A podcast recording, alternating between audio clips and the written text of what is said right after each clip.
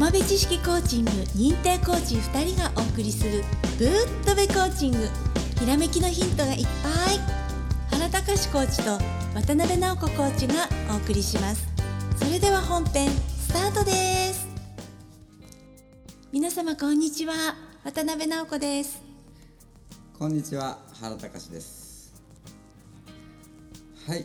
今日、えー東京都知事がね決まっちゃいましたね。はい。熊本では西日本大水害みたいな感じになっててね非常に心配な状態ですよね、そうですね。うん。危険な時はね皆さんねすぐね逃げてくださいよ。はい、ね、あの、まあ、ちょっと、えー大丈夫かもとかって思っても逃げといてやっぱり大丈夫だっただったら笑って済ませるじゃん。はい。ね。だからあのまあこういうさその自然災害っていうのはちょっと勝てないからね。はい。あのもうあの逃げて、えー何もなかった。まあよかったねぐらいでいいからね。そういうふうに行動してください。そうですね、はい。うん、あとね、えー今さっき言ったさ東京小池さんね、はい。やっぱりねあのテレビ出るから強かったよねで僕応援してたのがねメロリン Q を応援してたんだよね。え？メロリン級って何ですか？え？メロリン Q 知らない？知らない。メロリン級あのね山本太郎さんはね昔ねメロリン Q って言ってねあのなんか、えー水泳部の格好みたいなのをして、はい。海パンであの帽子かぶってあのゴーグルかあれしてねあの漫才してて。あそうだったんですか。うんそれはいのなんかこう、あのなんかメロリン Q っていうこうなんかポーズがあるあで今はその漫才師からこうそういう政治の道。当然コーチングが入ってる、うん、その政治家の一人なんだけどはい。応援してたんだよね、あそうだったんですね、またこのね次とかね国会とかね出てほしいし日本変えてほしいし、うん、やっぱりまともなねあの人がやっぱり一人一人増えていったらやっぱりそっちの方がいいからね。うん。ということでね、まあ、皆さんも今度またメロリン Q にねあの入れることがあったら入れてあげてくださいねという。あの、まあ、真面目な人だったら誰でもいいからね。まあそんな感じで、えー今日もあの質問が来てるんで、えーそちらの方をちょっと読ませていただきますね。はい。えー私は32歳の会社員男子です。会社の関係や趣味の野球の知り合い学校の時代の友人が私の主な知り合いです実は本当に信頼できる人はいません。もっと友人を増やしたいので SNS などで知り合った人でもちゃんとした関係を作ることができるのかと思い、えー Facebook などをやってるのですがいいねをしてくれる人が少なく自分には無理なのかと思っています。どうすれば信じれる人と出会い人脈を広げれるかを教えてもらえないでしょうか。よろしくお願いいたします。というねこう質問がね来ていらっしゃいますが。直子さん、はい。うん。この質問についてよろしくお願いします。はい。お任せください。はい。とてもねいい質問だと思いますね友人をたくさん作りたいって新しい友人を作りたいってねすごくね素敵ですよね。はい。あのーうん、私もねあのねあの皆さんからそう見えないかもしれないんですけど人見知りなんですよとっても、うん、だけどねやっぱりね新しい知り合いを作りたいと思ってで勇気出してねあのいろいろやるわけですけれどもあの SNS だとコメントでねやり取りしたりこう軽いお付き合いになってくる感じがするんですよね。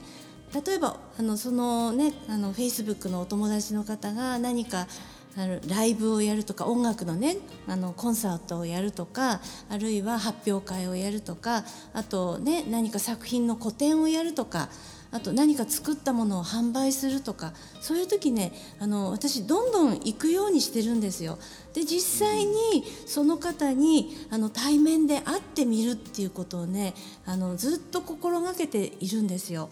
そうするとあのこのタイムラインだけでね言葉だけでやり取りしてたところでは分からないものがお互いに分かるしあの実際のその方のね活動ぶりとか作品とかねすごく分かるのであのそういうふうに実際に会いに行ってみるっていうことをちょっとねあのプラスしてみるとまたこう楽しくなってくるんじゃないかなと思うんですよね。うん。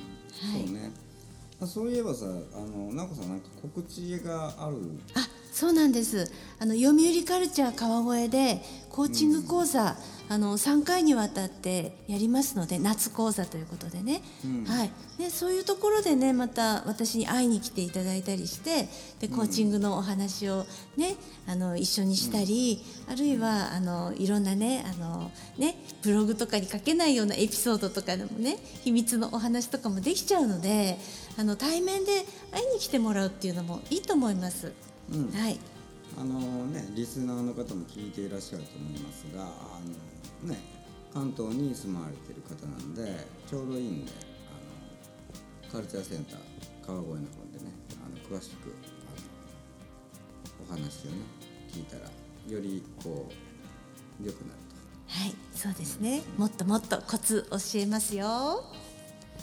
と。で私の方からはですねやはりこう、うん、これからのその人材っていう、うん、友達っていうのは、まあ、今回の、えーコロナ以前コロナ後って分けてもいいよね。だからもう過去の知り合いの人は過去の人でも置いといてで未来の人っていう知り合う人をどうあの自分が信頼してもらえてるかっていうのを重要視すると、うん、やはりこう自分自身もこう磨かないとあのまた同じことになっちゃうよね。で一つやはり自分でできることで言えばはい、あの自分自身が決めたことっていうのは何が何でもやる。はい、ね、いろんな事情ができたらやめちゃう人いるじゃん。そうなんですよね。はうい、んギリギリになってね、連絡来たりとかね、あります。はい、なんかさどっかで待ち合わせしててもいいんやけどもなんかさ、まあ、例えば雨が降ったからやめる理由の一つになっちゃうんだよね。はい、1回は許される。2回目やったらもう終わりみたいな。信頼はなくなるんでキャンセルはしないっていうあの人間になっているだけであいつは言ったこと守るんだっていうことをそれを100人ないしは10人でもいいよ。絶対な信頼を受ける人間であることっていうのがやっぱり一番大事になってくるから。はい、うん。まあ多分できてると思うけどできてなかったら要注意だよということをちょっとね今回のお話の最後にはい、私はアドバイスしますと、えーまたね番組の方でもこのようなね質問をね待ってますんで皆さんね、えーまあ、SNS でもよろしいですし、えーホームページのお問い合わせ欄ねポッドキャスト質問ですとか分かるように書いてはい、送っていただければこの番組の中でねあのお答えしますんでまたよろしくお願いしますということで。はい、本日もありがとうございましたありがとうございました。土間部知識コーチング認定コーチ2人がお送りするぶっとべコーチング。今日のお話いかがでしたか？ひらめきのヒント見つかりましたか？